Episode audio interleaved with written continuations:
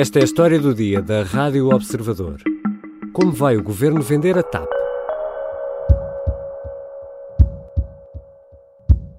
O governo aprovou hoje o decreto-lei que inicia o processo de reprivatização da TAP.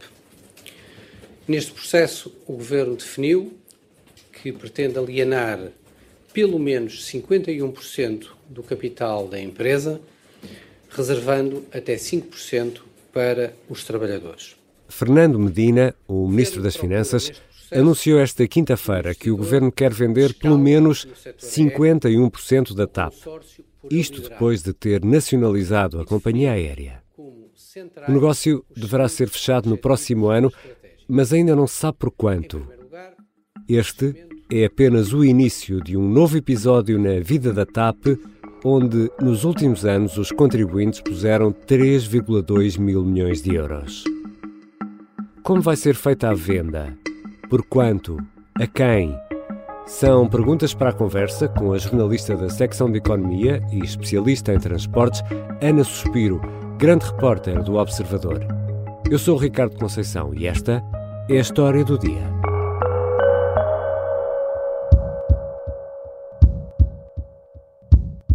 Bem-vinda, Ana. Olá, Ricardo. A TAP tem a importância que as caravelas tiveram no século XIV para os descobrimentos. É por isso que é fundamental termos hoje a TAP, como foi fundamental no passado termos as caravelas que fizeram os descobrimentos. Ana, em dezembro de 2014, ainda na oposição, António Costa dizia num jantar com militantes do PS, em Castelo de Paiva, que a TAP era como as caravelas. Bem sei que isto de certeza que dava para uma série, mas o que é que aconteceu desde essa fase em que a TAP era como as caravelas? Olha, para começar, António Costa foi para o governo. Aqui ainda estava na oposição. Aqui estava na oposição e estava a comentar uma privatização feita pelo governo de Pedro Passos Coelho, uh, que o PS contestou muito e que inclusive foi fechada por aquele governo que só durou um mês, não sei uhum. se te uhum. lembras, que não teve o programa aprovado pelo Parlamento. O PS foi para o governo, apoiado pelos partidos à esquerda, o Bloco de Esquerda e o PCP, e cumpriu aquele que foi uma das suas, um dos seus, uma das suas promessas eleitorais, recuperou uma parte do capital da TAP, negociou com os privados, uh, ficou com 50%, mas não conseguiu a gestão. Depois, em 2020, ainda, já no segundo governo de António Costa, mas ainda sem maioria absoluta, temos a pandemia uhum. uh, e há uma, uma divergência entre o então Ministro das Infraestruturas, Pedro Nuno Santos, e os acionistas privados da TAP sobre como ajudar a empresa. E o governo chega a um acordo para comprar a participação do empresário americano David Neilman uh, por 55 milhões de euros e passa a ser o dono, o dono de praticamente toda a TAP e à medida que, que foi metendo dinheiro uhum. uh, para ajudar a empresa no tempo da pandemia, tornou-se o único acionista da TAP. Então o que é que aconteceu aqui? Ah, houve uma mudança, houve um retrocesso, houve uma evolução da posição do governo que agora decidiu vender? Houve uma evolução. Uma evolução. se formos benévolos, houve uma evolução. Se formos, enfim, se calhar se fôssemos da oposição, uh, diríamos, como tem sido dito, que houve aqui um recuo e uma incoerência por parte, uh, por parte dos socialistas.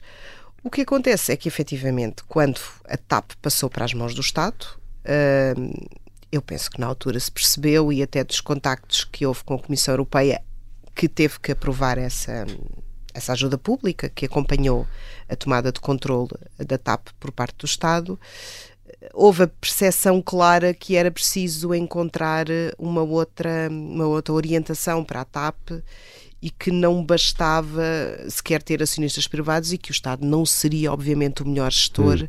num negócio muito difícil, muito complicado, sujeito a muitas crises, onde a escala é super importante uh, e o know-how também. Portanto, eu penso que, que já na altura o governo admitia que o objetivo era privatizar. Agora, há de facto uma mudança de discurso, que era uma, uma coisa é privatizar, outra coisa é passar a maioria do capital para os privados e outra coisa ainda mais diferente do que aquilo que o PS uhum. defendia é sair do capital da TAP, é o Estado sair da TAP. E aqui também se quis livrar de um problema político, Ana Suspiro? Eu acho que o salto que nós eh, vemos na posição dos socialistas em relação, sim, vamos privatizar a TAP, ou sim, podemos vender a totalidade do capital da TAP, tem uma explicação óbvia que se chama Caso Alexandre Reis e Comissão Parlamentar de Inquérito à TAP, que foi um processo absolutamente traumático para uhum. os socialistas quase tudo que, que, quer dizer, correu muito pior do que aquilo que se poderia pensar. Perderam ministros, perderam gestores, houve um lavar de roupa suja naquela CPI que chegou, enfim, ao CIS e, e inclusive, uh, atingiu a relação entre o Primeiro-Ministro e o Presidente da República. E eu acho que, essa, que, que esses acontecimentos levam a que o, os socialistas, o governo em particular, queira neste momento uh, livrar-se da TAP. E nestes últimos tempos, ou nestes últimos anos, Ana, quanto é que os contribuintes puseram na TAP? Desde a pandemia, uh, os contribuintes portugueses colocaram cerca de 3,2 mil milhões de euros na TAP.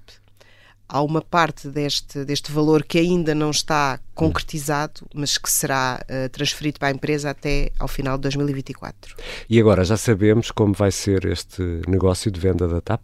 sabemos alguns pontos de partida. Sabemos que o Estado vai vender pelo menos 51% do capital a um investidor privado. Uhum. Uh, sabemos que vai também fazer uma oferta de venda de 5% do capital da TAP aos trabalhadores, porque isso, aliás, é, é obrigatório pela lei das privatizações e sabemos que o Estado uh, estabelece, aliás, este diploma que foi aprovado esta quinta-feira, uh, cinco objetivos estratégicos ou cinco interesses estratégicos que a operação de venda da TAP tem que cumprir. Hum. Crescimento, portanto, o comprador tem que fazer a TAP crescer, que à partida, por esta via, salvaguarda-se a questão dos trabalhadores, não é? O desenvolvimento do hub no aeroporto de Lisboa, Uh, o aproveitamento de, da capacidade aeroportuária que não esteja a ser bem explorada e que na prática é uma, é uma forma de fazer aqui um favor ao Porto, porque o aeroporto hum. do Porto pode crescer mais. Ou seja, é dar mais importância ao Porto. Valorizar o aeroporto. eventualmente Porto. Beja, não, por exemplo. Não, é mesmo o Porto. É mesmo o Porto? é mesmo o Porto. O objetivo, acho que é mesmo para responder à grande pressão que, que vem sempre lá do Norte, quando falamos das rotas da TAP.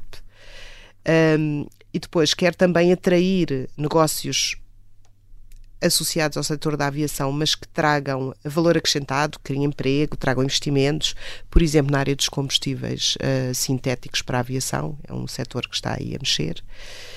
E, por fim, aparece a questão do preço, que surge no fim da lista dos, dos objetivos estratégicos que foram anunciados na, na conferência de imprensa.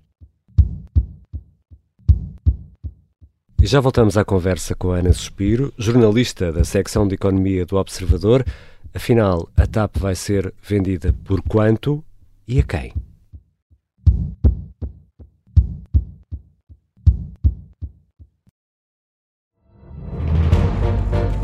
Esta é a história do padre obcecado com a infiltração do comunismo na Igreja que tentou matar o Papa em Fátima. Que raio de coincidência! No dia 13 de maio. E a partir desse momento, o Papa Voitila nunca mais deixa de olhar para Fátima. Episódio 1 O Anticristo em Fátima. Matar o Papa é uma série para ouvir em seis episódios e faz parte dos Podcast Plus do Observador. Um novo episódio a cada terça-feira.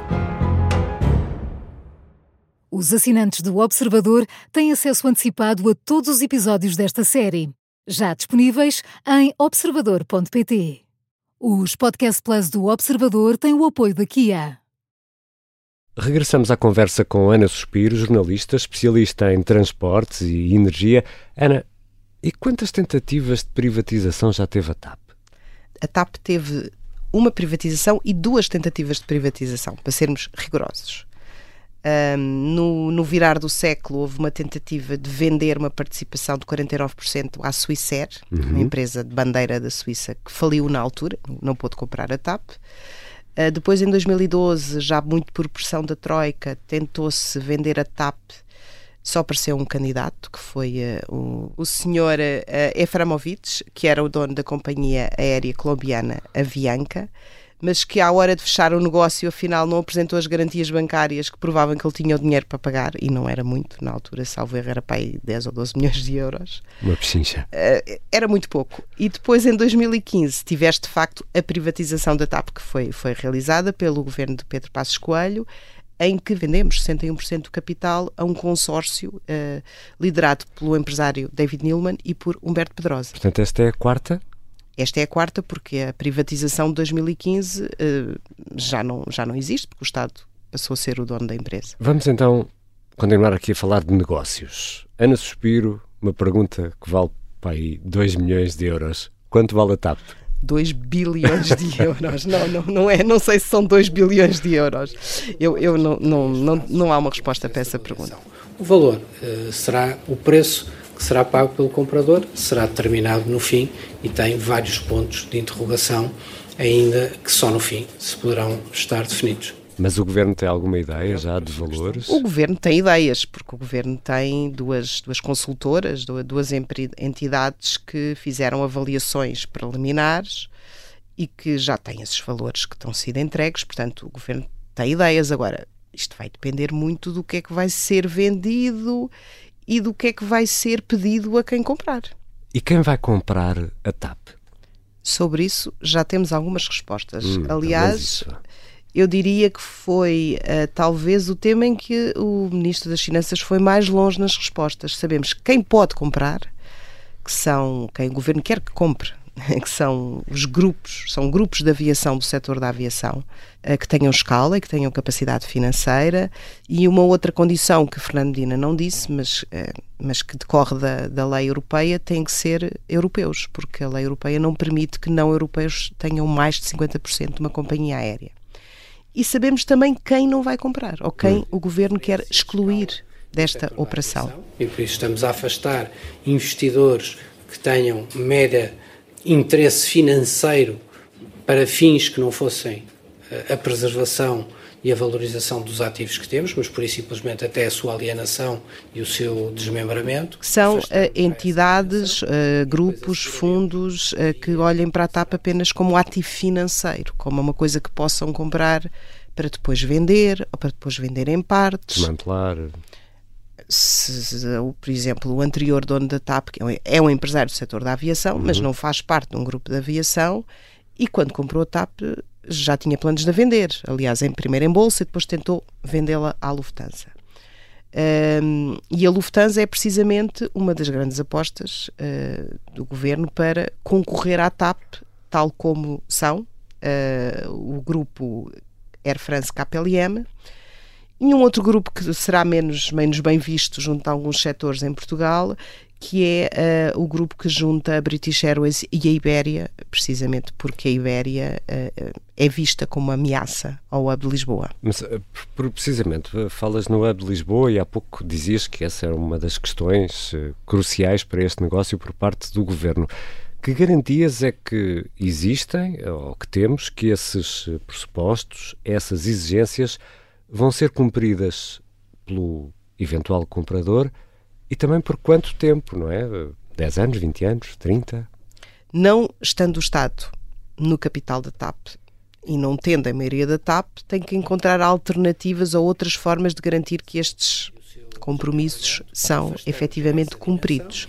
E depois asseguraremos, via o que será a percentagem de capital e ou instrumentos de base contratual aquilo que considerarmos que é necessário para preservar os valores estratégicos pelo qual esta privatização está a ser feita. O Ministro das Finanças foi um bocadinho vago uh, nessa parte, falou em instrumentos jurídicos, uh, eventualmente acordos para sociais, não houve assim, não, não se percebeu muito bem como é que isso poderia ser garantido, não estando o Estado presente na companhia e quando foi perguntado e por quanto tempo é que esses objetivos eh, têm que ser garantidos, ou quanto, quanto tempo é que os compradores ou o comprador terá para executar esses objetivos, uh, o Ministro das Finanças disse que, que, que, isso vai depender da negociação, ou seja, e, inclusive, é que vai ser um dos fatores que vai valorizar as propostas. Hum. Essa, aliás, será um primeiro teste. Portanto, a proposta que trouxer esses pressupostos. A proposta que, se calhar, disser vamos manter o hub de Lisboa por mais tempo, ou vamos investir mais, ou vamos eh, levar a TAP para este e aquele mercado, eh, será muito em função das propostas que serão depois uh, fixados, digamos assim, os, os, os calendários e até a parte quantitativa desses objetivos. Mas uh, não há aqui o risco de, não existindo uma proposta incrível, ter de vender pela menos má? Ou pode ainda optar por não vender se não houver nenhuma proposta que é, encha as medidas? Esse risco existe sempre. Agora, o que nós podemos dizer relativamente a este timing em que esta operação avança é que provavelmente será difícil haver um melhor momento para avançar com o negócio do que agora. Porquê? Porque o setor da aviação está a crescer. Uh, a TAP está com uma situação económica e financeira excelente, está super capitalizada. Parece haver muitas companhias interessadas. Estamos a assistir a um movimento de consolidação do setor da aviação na Europa, portanto, este timing é bom. Portanto, não vale a pena esperar por um timing melhor. Agora, pode sempre acontecer uma daquelas uh, crises uhum. que ninguém espera. Pode ser um vulcão, pode ser uma, uma gripe asiática, pode ser uma pandemia ou qualquer coisa que a gente não está a ver neste momento que pode fazer com que todas estas coisas que eu acabei de dizer desapareçam.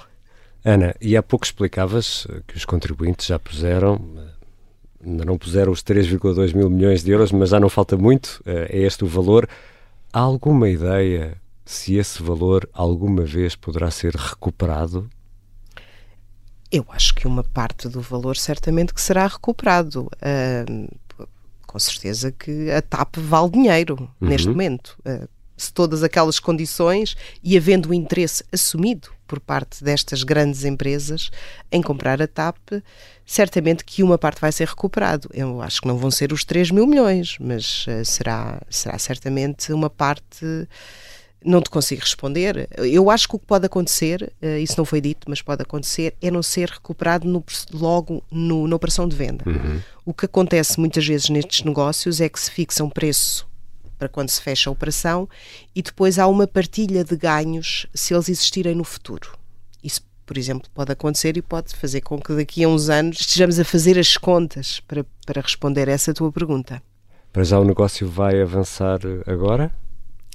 A privatização avança, uh, portanto, até ao final do ano está feito o caderno de encargos, uh, que diz o que é que os candidatos vão ter que apresentar para, para concorrer à TAP. A ideia do governo é fechar a operação no primeiro semestre de 2024 e depois ainda vai ter que ver com a Comissão Europeia, porque a TAP é uma empresa que uhum. está a uhum. ser reestruturada pelas regras de Bruxelas, vai ter que avaliar uh, com a Comissão Europeia se, se são cumpridos todos os, os, requisitos do plano de reestruturação. Mas claramente que esta operação eh, vai, vai, vai marcar 2024, o ano todo, diria eu. Obrigado, Ana. Obrigada, Ricardo.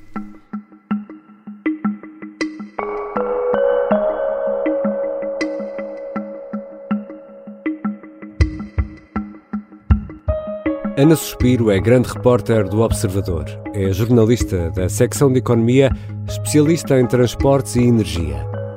Esta foi a história do dia. O som que ouvimos de António Costa foi registado pela TVI em dezembro de 2014 e os sons de Fernando Medina foram registados pela Rádio Observador no final da reunião do Conselho de Ministros. E hoje deixamos uma pergunta na app do Spotify. Atenção, isto só funciona mesmo na aplicação do Spotify. Concorda com a privatização da TAP? E se achou este episódio interessante, por que não partilhar com um amigo ou um familiar? Nada é melhor do que o passa-palavra. É mesmo uma grande ajuda para a promoção da história do dia. A sonoplastia é do Bernardo Almeida, a música do genérico do João Ribeiro. Eu sou o Ricardo Conceição. Até segunda.